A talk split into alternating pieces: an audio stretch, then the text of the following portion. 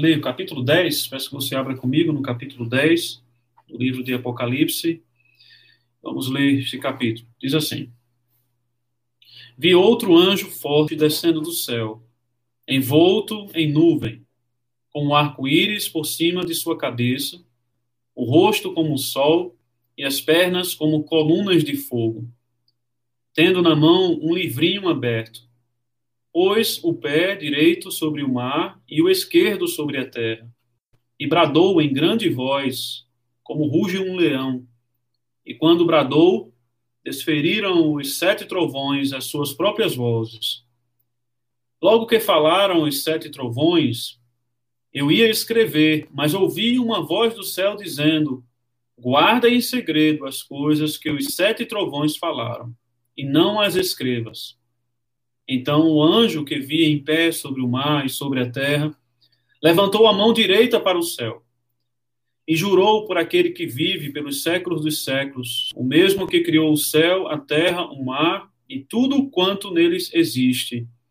Já não haverá demora mas nos dias da voz do sétimo anjo, quando ele estiver para tocar a trombeta, cumprir-se-á então o mistério de Deus, segundo ele anunciou aos seus servos, os profetas.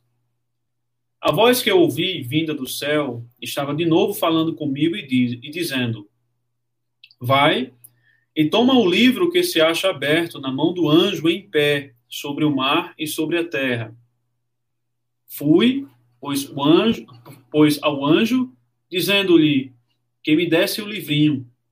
Então, ele então me fala, toma-o e devora-o.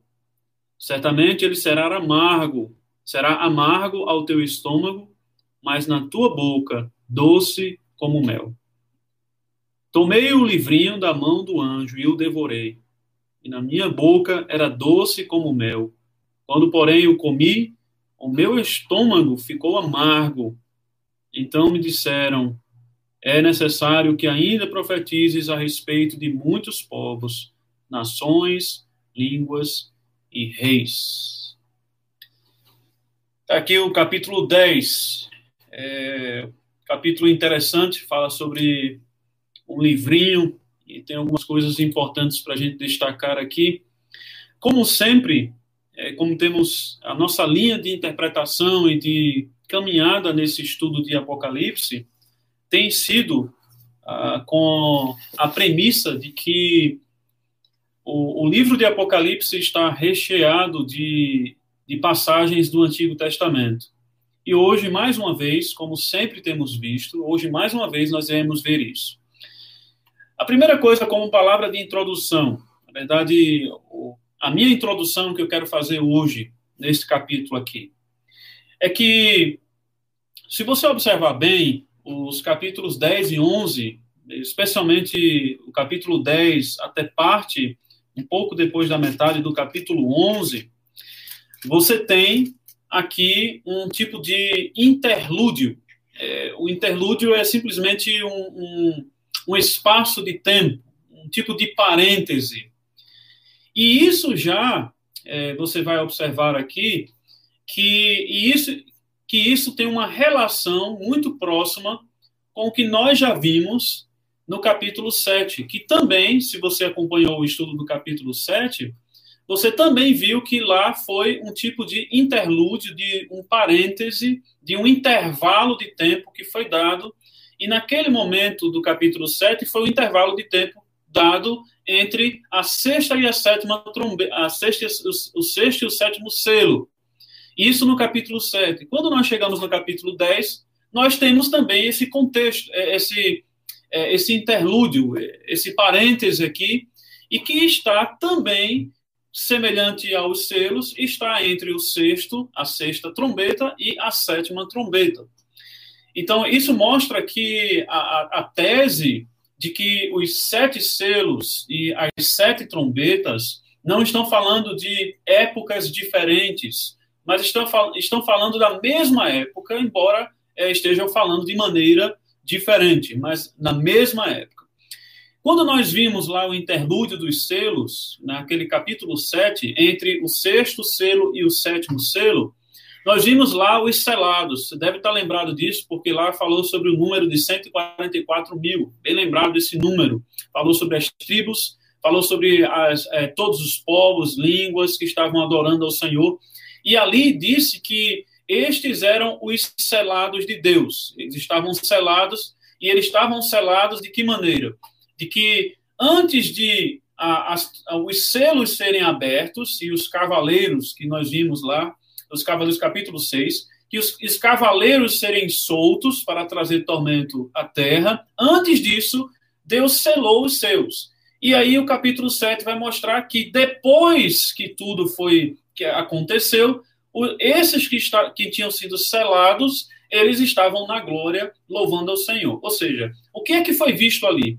É que durante aqueles seis selos, os acontecimentos daqueles seis selos, é, os santos de Deus, eles estavam selados. E o propósito daquilo era mostrar consolo aos cristãos que estavam sendo perseguidos.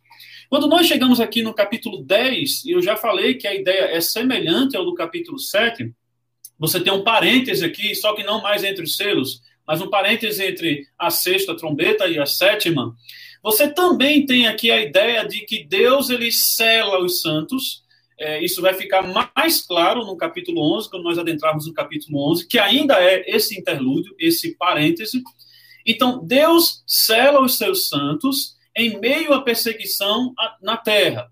Só que a ênfase agora desse interlúdio e parêntese entre a sexta e a sétima trombeta é que os santos eles devem perseverar.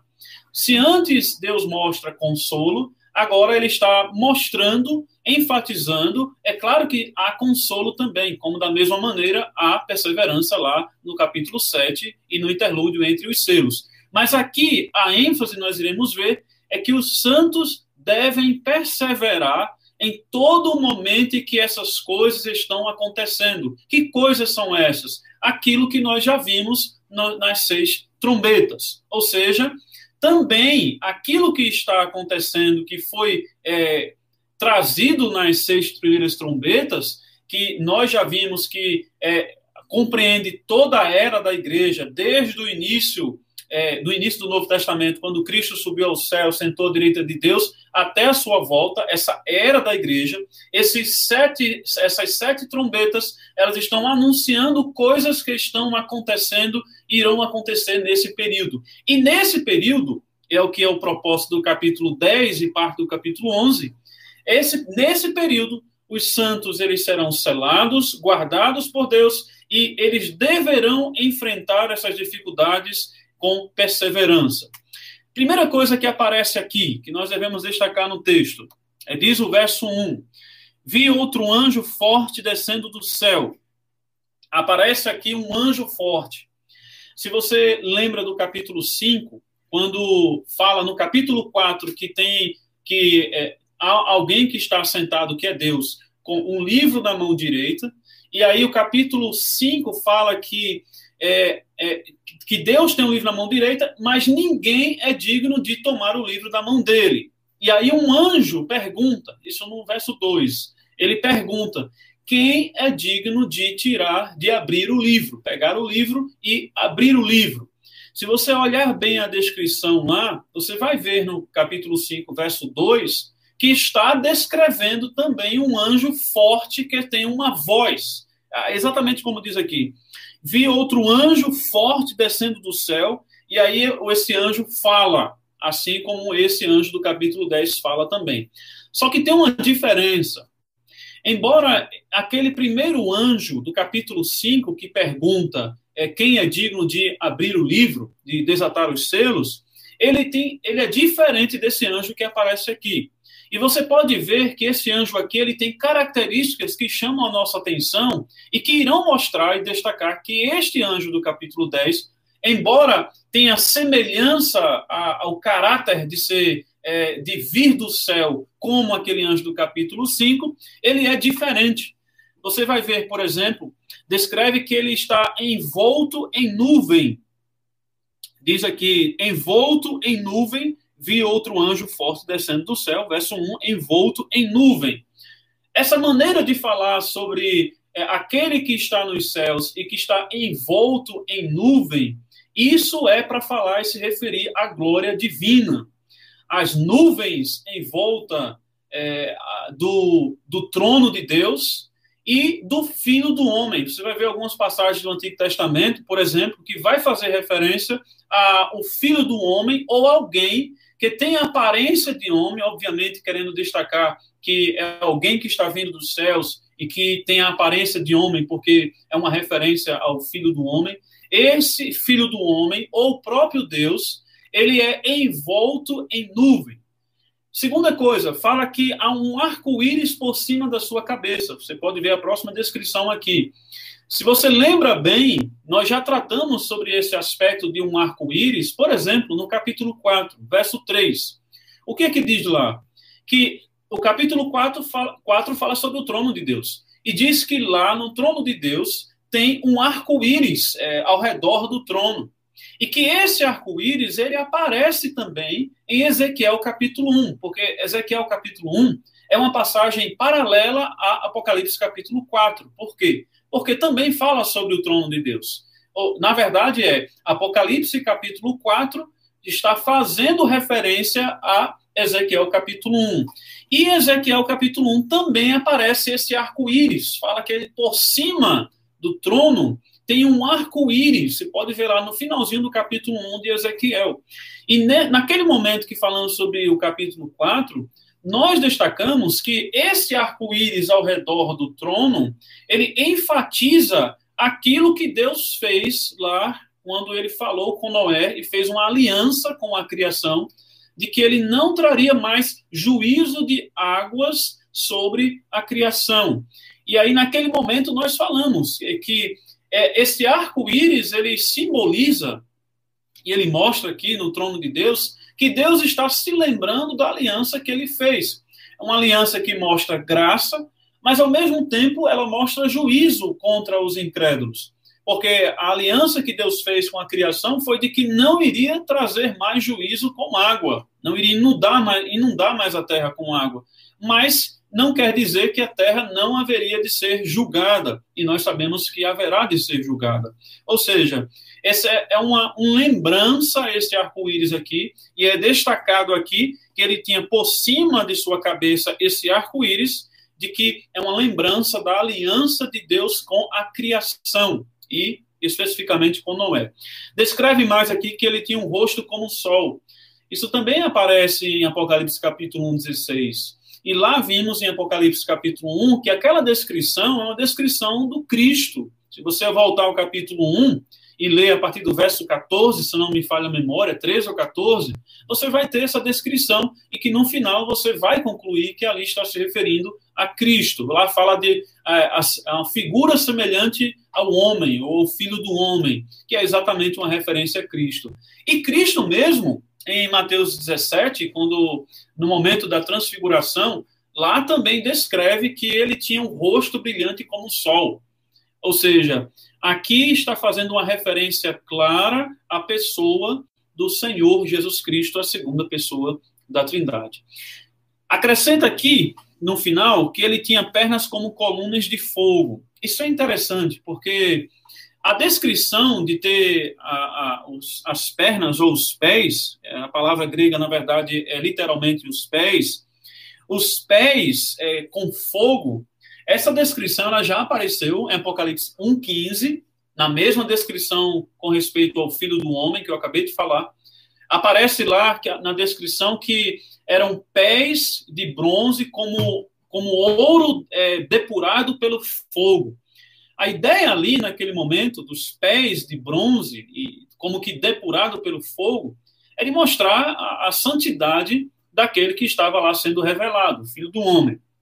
Mas nesse caso aqui, é interessante que faz referência a, digamos, a, a, a mesma coisa que são os pés, as pernas, e também a mesma ideia no sentido de que é de bronze e que faz referência também ao fogo, porque lá era depurado pelo fogo, e aqui também faz referência ao fogo, só que parece que essa descrição ela traz uma característica a mais, ou, ou melhor, é como é típico de um texto que é construído com muitas imagens ou é, que um, um, livro que traz muitas imagens e que ele às vezes faz referência à mesma coisa, mas destacando coisas diferentes naquela mesma imagem.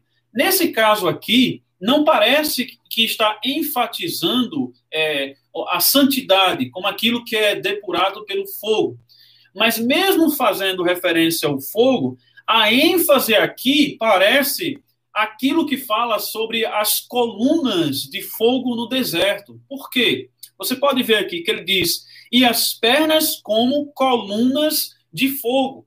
Onde é que você vai encontrar colunas de fogo? Se você vai para Êxodo, é, quando o povo estava caminhando no deserto, você vai ver lá uma coluna de fogo.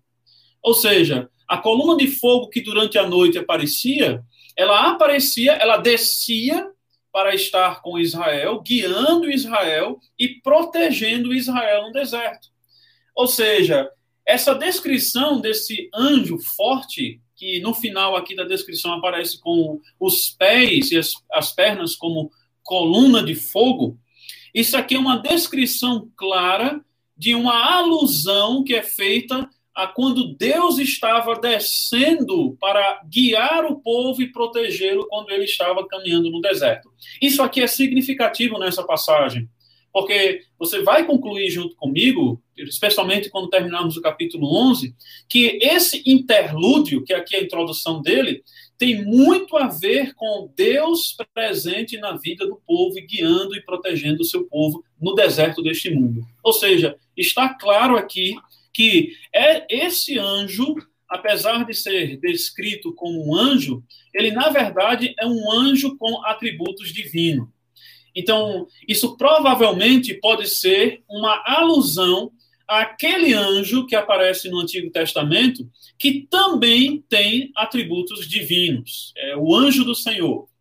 Se você conhece a história bíblica do Antigo Testamento, você sabe do que eu estou falando. O anjo do Senhor no Antigo Testamento e que em várias situações ele é descrito com atributos divinos. Da mesma forma, esse anjo aqui. Não é possível entender esse anjo é, como sendo um tipo de anjo criado, uma criatura, com toda essa descrição clara de que se refere a uma divindade, ao Deus, ou seja, envolto em nuvens, ele tem um arco-íris por sua cabeça, isso só tem no trono de Deus. Ele tem um rosto como o sol, foi Cristo que apareceu aos apóstolos dessa maneira. E ele tem as pernas como colunas de fogo, e foi Deus que fez isso com o seu povo no deserto. E há de se somar a isso que Deus, quando ele descia para falar com o povo, você pode ver Êxodo 19, Deus descia com coluna de fogo também indicando que a presença de Deus estava descendo para estar com o seu povo no deserto. Enfim, nós temos aqui, é, muito provavelmente, a descrição do anjo do Senhor, que é, na verdade, o filho do homem, nós sabemos que é o Cristo, é o Cristo mesmo aqui aparecendo a João. Só que aí descreve que ele tem um, um livro, um livrinho aberto, é o verso 2. Aqui está o verso 2 que diz assim: tendo na mão um livrinho, um livrinho aberto. Não nos é revelado sobre o que é que está escrito nesse livro. Em nenhum momento você vai ver aqui o que é que está escrito. Não é revelado o que está nesse livro. Nem mesmo quando João, no final do capítulo, ele pega esse livro e come, você não vai ver nenhuma descrição clara do que é que está sendo, do que é que está escrito neste livro. Mas o contexto ele pode nos mostrar alguma coisa, ele vai nos dar alguma indicação do que é que estava escrito neste livro. Você pode ver, por exemplo, diz que, é, logo a, a sequência do verso 2, pôs o pé direito sobre o mar e o esquerdo sobre a terra. Olha só. Você tem aqui a descrição de um livro que esse ser, que é o, o anjo do Senhor, ele tem um, um livro na mão e aí o que confirma é que Cristo, no capítulo 5, o Cordeiro, ele toma esse livro, realmente ele está com o livro na mão. Então, Cristo está aqui. Você vê que ele agora, ele pôs o pé direito sobre o mar e o esquerdo sobre a terra. É, isso é uma, uma figura do Antigo Testamento que você vai encontrar em algumas passagens dos profetas do Antigo Testamento, essa ideia também de colocar o pé sobre, Daniel capítulo 12, por exemplo, e em outros lugares.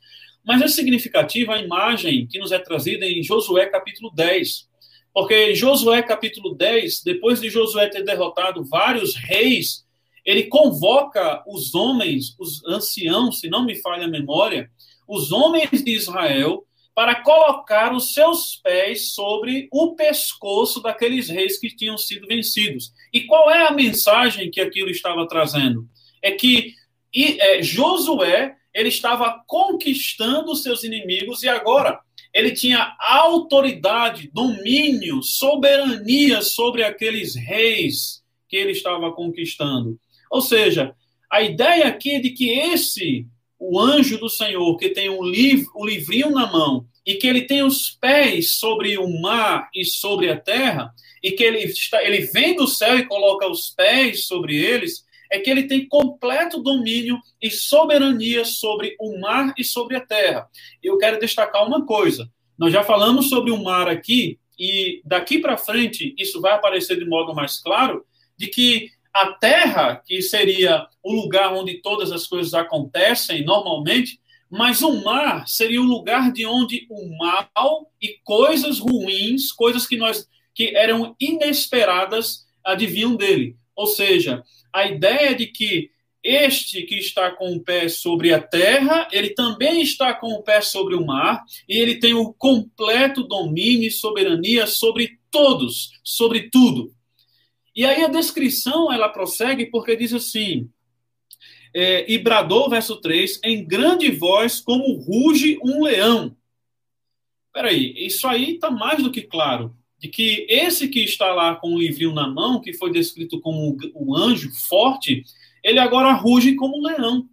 Ele não só tem os pés sobre o mar e sobre a terra para mostrar a sua soberania sobre todo o universo, mas ele agora ruge como um leão aquele leão que aparece no capítulo 5, no verso 5, e que fala que este leão foi aquele que foi digno de tomar o livro da mão direita de Deus que estava no trono. Ele tomou o livro da mão direita, e aí ele é identificado como o leão da tribo de Judá, a, a raiz de Davi. Ou seja, é do tronco de Jessé. Nós já vimos isto. isto. O leão é a figura do leão em Gênesis 49, que é o leão de Judá, é a ideia de que Judá iria governar sobre os seus irmãos e com cetro, com seu cetro, ele iria subjugar os seus inimigos. Essa imagem aqui da mesma maneira é clara e está dizendo isso que esse que tem um domínio sobre os céus, sobre a terra, sobre o mar, ele está rugindo como um leão, porque ele tem poder, domínio e vai julgar sobre os seus inimigos.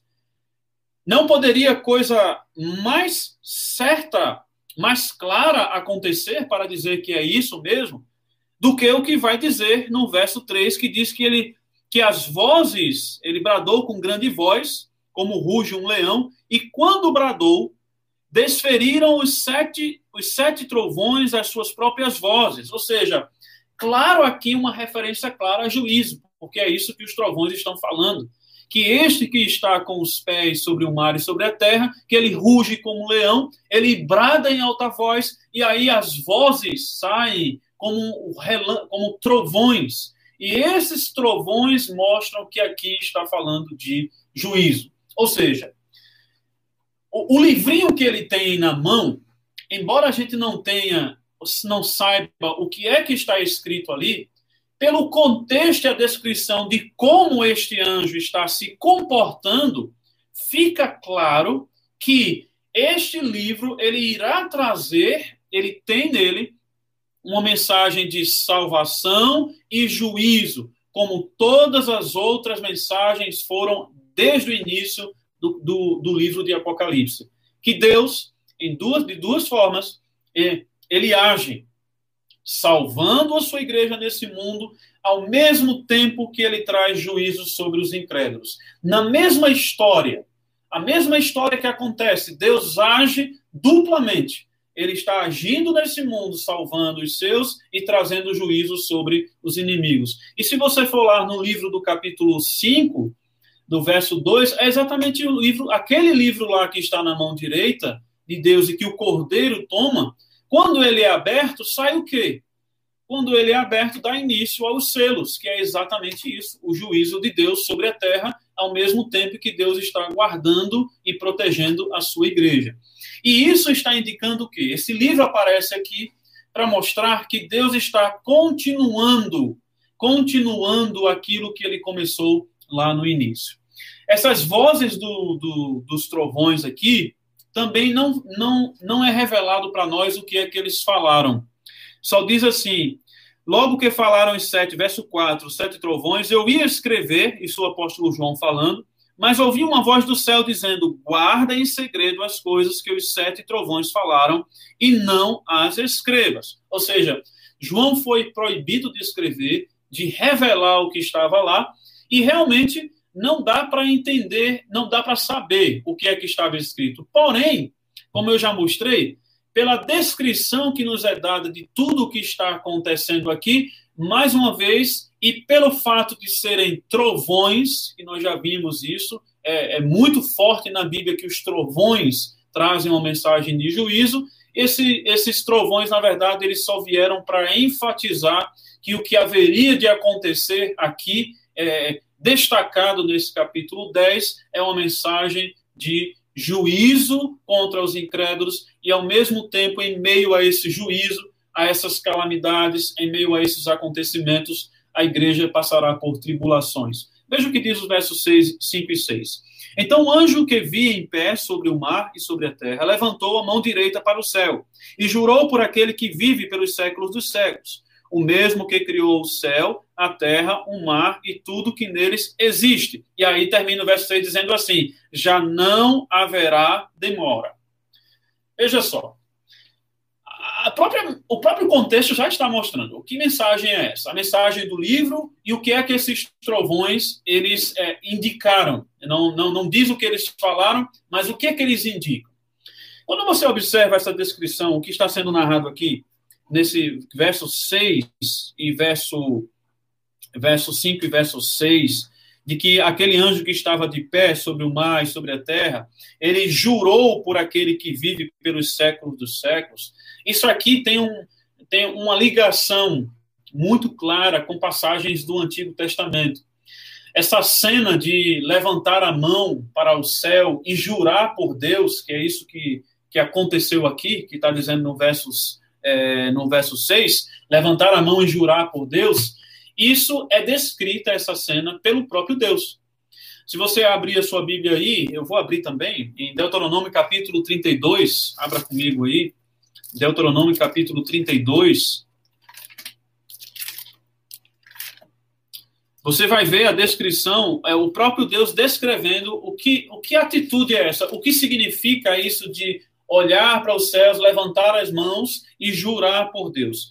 Capítulo 32, verso 39. Veja o que diz aqui o verso 39. Vede agora que eu sou, eu somente, e mais nenhum Deus além de mim. Eu mato e eu faço viver. Eu firo e eu saro, e não há quem possa livrar alguém da minha mão. Agora, vê o versículo 40. Levanto a minha mão aos céus e afirmo por minha vida eterna. Se eu afiar a minha espada reluzente e a minha mão exercitar o juízo, tomarei vingança contra os meus adversários e retribuirei aos que me odeiam. Embriagarei as minhas setas de sangue, a minha espada comerá carne, do sangue dos mortos e dos prisioneiros, das cabeças das cabelu cabeças cabeludas do inimigo. Louvai ao nações, o seu povo, porque o Senhor vingará o sangue dos seus servos, tomará vingança dos seus adversários e fará expiação pela terra do seu povo. Só com essa, só com essa descrição aqui, é, a gente já poderia parar aqui e, e daqui em diante você já seria capaz de entender tudo o que está sendo dito aqui é, no capítulo 10 e no capítulo 11. Porque a mensagem é muito clara aqui. É Deus trazendo juízo sobre os incrédulos e vindicando. É, o juízo é como uma justiça e vindicação daquilo que é, com, que é feito contra os seus servos. E você pode conferir isso no capítulo 6. O, seu, o quinto selo foi exatamente o pedido dos santos para que houvesse vindicação. E Deus aqui está respondendo mais uma vez que ele vai trazer isso sobre os fiéis. Você pode ver também sobre os incrédulos. Você pode ver também Daniel capítulo 12, aparece lá, como eu falei, o anjo que levanta as mãos para os céus e ele jura. O contexto é exatamente o mesmo. É o contexto de que Deus vai trazer juízo sobre os incrédulos e, e, e, e esperança para os fiéis que estavam sendo provados naquele momento. Ou seja, no verso 7, deflagra aqui claramente dizendo: Mas nos dias da voz do sétimo anjo, quando ele estiver para tocar a trombeta, essa é a sétima trombeta, a descrição da sétima trombeta, que é no final do capítulo, na metade do capítulo 11 em diante. Quando ele estiver para tocar a trombeta, cumprir-se-á então o mistério de Deus, segundo ele anunciou aos seus servos, os profetas. Então aqui fala sobre cumprir o mistério de Deus. O que seria isso? Cumprir-se-á então o mistério de Deus, segundo ele anunciou aos seus servos. Está falando com a sétima trombeta. Ora, esse mistério, se você, à luz do próprio texto de Daniel, capítulo 12, se você for lá e ver a descrição de do que eu acabei de falar, e, é, e de que Daniel, do capítulo 12, está falando da ressurreição dos mortos, dos fiéis, dos crentes, e que nessa ressurreição, Deus, depois dela, irá trazer o juízo sobre os que perseguiram o seu povo. O que é que acontece aqui? É que, à luz de Daniel capítulo 12, e, e o verso 6, que fala assim: é, no final dele, já não haverá demora, ou seja, o tempo está próximo, não, não vai ter demora. Daniel, o juízo final, ressurreição, juízo final. Final do verso 6, não haverá demora, uma referência clara ao juízo final. E se você for lá ver o conteúdo da sétima trombeta, nós vamos passar ainda por ele, você vai ver que está falando sobre o juízo final também. Então, o sentido claro aqui desse mistério que ele havia sido anunciado aos profetas, é, obviamente, os profetas do Antigo Testamento. Ele havia sido anunciado, ele irá se cumprir no juízo final. Mas tem um porém aqui, é, sobre qual seria esse sentido de que o mistério de Deus, anunciado aos profetas do Antigo Testamento, ele seria revelado, cumprido no final, no juízo final. Ou seja, o sentido do que está sendo dito aqui de que ele será cumprir-se-á, cumprir-se-á, então, o mistério de Deus, segundo ele anunciou aos seus servos, os profetas, é que isso que vai ser cumprido no juízo final, na verdade, é completado no juízo final. Porque o que o juízo final vai fazer, em termos de revelar o juízo de Deus, é, na verdade, revelar a etapa final o, o juízo de Deus não começa a, a, a ser revelado no juízo final. Ele começa a ser revelado quando o Senhor Jesus ele ressuscita dos mortos, se assenta à destra de Deus e ele começa a reinar sobre a terra, subjugando seus inimigos. É isso que Paulo fala no final do capítulo 1 de Efésios e em outras passagens. Ou seja, o juízo final irá revelar o modo final e completo do que já está acontecendo. E aí isso se alia ao que fala o Novo Testamento fala de mistério. Porque quando o Novo Testamento fala sobre o mistério de Deus que está sendo revelado, antigamente era mistério no Antigo Testamento, que é o que aqui também estava dizendo. E foi dito, anunciado no Antigo Testamento, mas sendo revelado no juízo final. É isso que Apocalipse está dizendo aqui no capítulo 7. Porém, quando nós abrimos o Novo Testamento de uma maneira completa, e aqui pegando esse verso 7 do capítulo 10 de Apocalipse e colocando em todo o contexto do Novo Testamento, o que é que acontece? Aquele mistério que havia sido anunciado aos profetas do Antigo Testamento, ele começa a ser revelado no início do Novo Testamento, quando Cristo realmente dá aos seus apóstolos a revelação no Novo Testamento. E aí, essa revelação é a revelação do Evangelho, e essa revelação do Evangelho é de salvação para aqueles que creem e de juízo para aqueles que não creem. Isso vai percorrendo toda a história da igreja até o último dia, quando Cristo voltar. E aí, o juízo final, que é o que está fazendo referência aqui como cumprimento desse mistério, é que vai revelar vai trazer aquilo que estava. Deus estava fazendo juízo aos incrédulos durante toda a história da igreja, mas isso não de maneira revelada, clara, exposta para todos verem. Quando chegar o juízo final, isso vai ser exposto a todos, para que todos vejam. E aí será definitivamente, no sentido completo, revelado o mistério que foi anunciado no Antigo Testamento: que Deus reina sobre a terra e ele vai governar sobre todos por meio do seu Filho Jesus Cristo. Então, você pode ver até também o contexto das passagens que nós vimos, Daniel capítulo 12 e Deuteronômio capítulo 32, que nós lemos, 39 a 40, também o contexto é exatamente esse, e que Deus ele está trazendo e vai trazer juízo, uh, o juízo dele sobre aqueles que não creem e ao mesmo tempo vai salvar, vindicar a sua igreja. Então, esse mistério de Deus, anunciado aos profetas do Antigo Testamento, ele já está sendo revelado agora e será cumprido no sentido de que plenamente é, será completo quando Cristo voltar no dia do juízo, com a vindicação dos seus servos é, contra aqueles que perseguiram a eles. Então, os próximos versos, é, os versos 8 a 11, eles vão mostrar isso. E, tanto é que o verso 8 começa com um tipo de uma comissão, de um comissionamento do apóstolo João.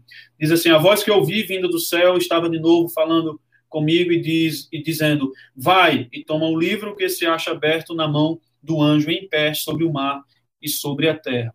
Então, o apóstolo João ele é comissionado, meio que um comissionado urgentemente aqui, para trazer é, uma, uma mensagem. E qual é a mensagem? Aí o verso 9 diz assim: Fui, pois, ao anjo, dizendo-lhe que me desse o livrinho. Ele então me fala: Toma-o e devora-o. Certamente ele será amargo ao teu estômago, mas tua boca doce, na, na tua boca doce como mel.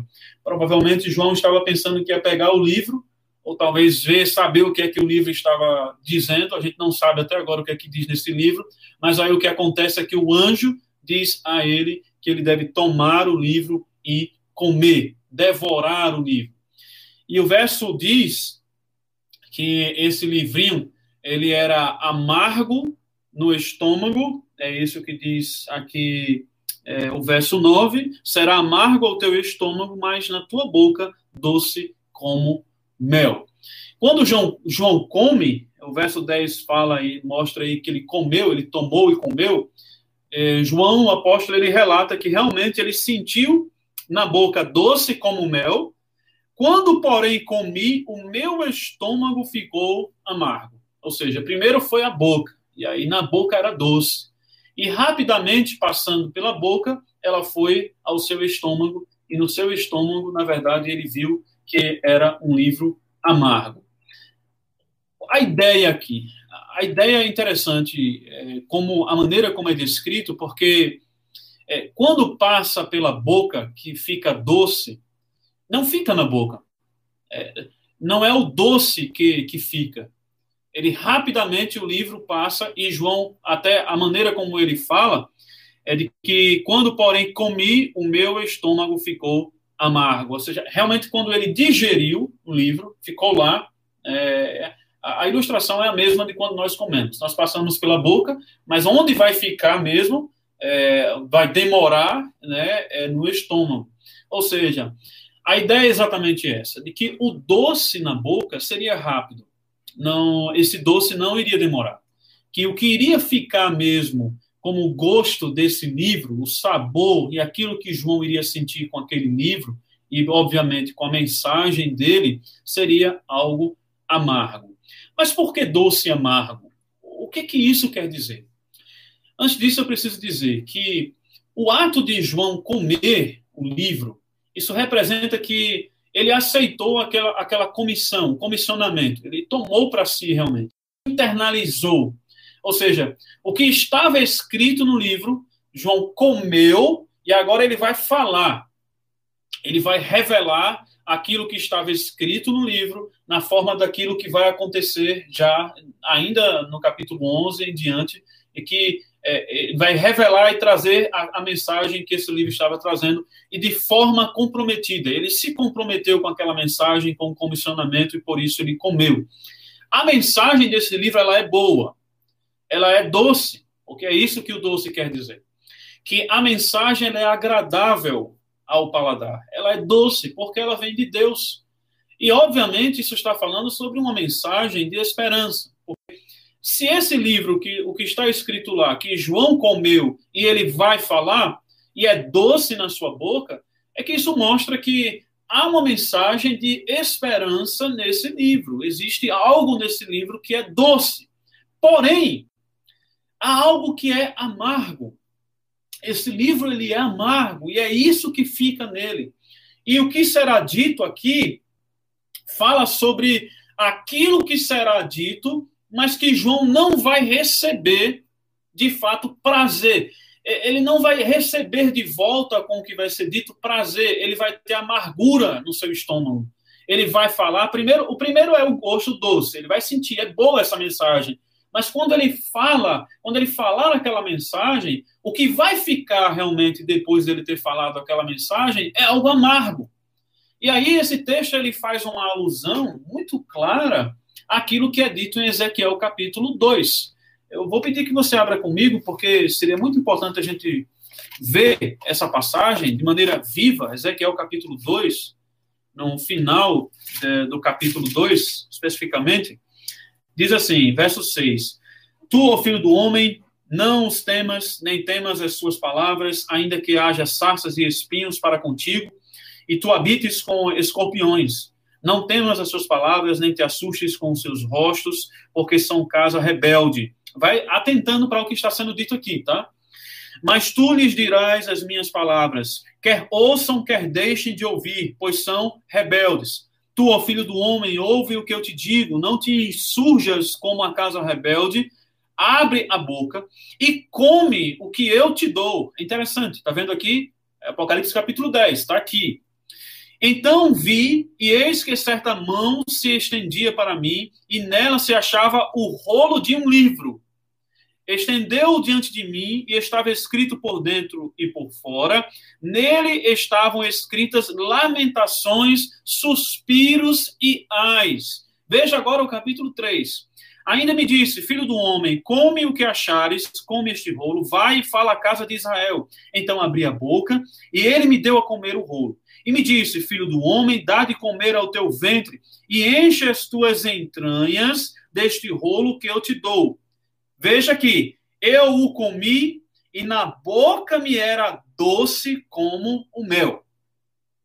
E diz: Disse-me ainda, filho do homem, vai, entra na casa de Israel, diz-lhe as minhas palavras, porque tu não és enviado a um povo de estranho falar, nem de língua difícil, mas a casa de Israel, nem a muitos povos de estranho falar e de língua difícil, cujas palavras não possas entender. Se eu aos tais te enviasse, certamente ouviria mais a casa de Israel. Não te dará ouvidos, porque não me quer dar ouvidos a mim, não quer dar ouvidos a mim, pois toda a casa de Israel é de fronte obstinada e duro e dura de coração. É isso aqui, é o amargo. É doce na boca dele, porque é a palavra de Deus. É Deus trazendo a palavra dele para ele. Mas quando chega no estômago, é amargo. Por quê? Por que amargo? Porque aquilo que ele tem a dizer vai trazer amargura. Vai trazer amargura. O foco aqui é na amargura. A mensagem é de juízo contra os perversos e sofrimento por parte da igreja por ser perseguida por estes que estão que são perversos. É isso que está sendo dito aqui. Você pode ver o verso 11 que termina o texto diz assim: Então me disseram: é necessário que ainda profetize a respeito de muitos povos, nações, línguas e reis. Isso é a mensagem de juízo para eles. Povos, nações, línguas e reis é uma mensagem de juízo, que há de juízo desse livro contra esses povos, é, nações, línguas e reis. É claro que há uma diferença entre a mensagem de Ezequiel, porque a mensagem de Ezequiel era para Israel, mas era para o Israel incrédulo. No caso de João aqui, o que ele recebe desse livro é a mesma alusão à imagem lá de Ezequiel 2 e 3, só que ele vai trazer aos incrédulos, assim como Ezequiel foi levar a mensagem, ele vai trazer os incrédulos do mundo, de modo geral, os incrédulos que estão no mundo, porque na era da igreja, nesse tempo, os crentes agora estão espalhados pelo mundo e os incrédulos também estão espalhados pelo mundo, inclusive dentro da igreja, inclusive dentro da igreja. Apocalipse também traz uma mensagem para os incrédulos de dentro da igreja. Já vimos isso nas sete cartas da, das igrejas do Apocalipse. Eu encerro dizendo, então, que esse interlúdio, esse contexto, esse, esse parêntese que é feito aqui entre a sexta e a sétima trombeta, ele está falando, apresenta que durante todas essas calamidades que as seis trombetas é, anunciaram, durante todas essas calamidades, a igreja ela passará por sofrimento de perseguição, mas ela terá esperança. Ela tem esperança doce na boca, mas também amargo. Na verdade, o que vai ficar será o amargor. A ênfase, obviamente, é na grande perseguição pela qual a igreja passa. Isso não é uma perseguição que vai no futuro, tá? Não é uma tribulação futura. Não está falando disso aqui. Isso aqui está falando de uma tribulação durante todo o tempo que os seis selos é, foram abertos, as sete trombetas tocaram, que é o tempo que a igreja está vivendo nesse período depois da ascensão de Cristo até a sua volta. Grande sofrimento e perseguição, como o Senhor Jesus falou nas suas palavras, desde o início, aqui Apocalipse 10 está enfatizando exatamente isso. A igreja vai passar por grande perseguição. Agora, é claro, é, como é que começa o capítulo 10? Começa com aquele que é Senhor dos céus e da terra e do mar, que tem os pés e que está governando. Porém, a mensagem que ele tem para trazer à igreja aqui é doce e amarga. É isso que a igreja deve entender. Com isso, eu encerro o capítulo 10. Espero que, se Deus permitir, no, cap... no próximo encontro eu possa possamos estudar o capítulo 11, que vai continuar tudo isso. Tá? O capítulo 11 vai ser uma mensagem de continuação e encerra com a sétima trombeta sendo tocada.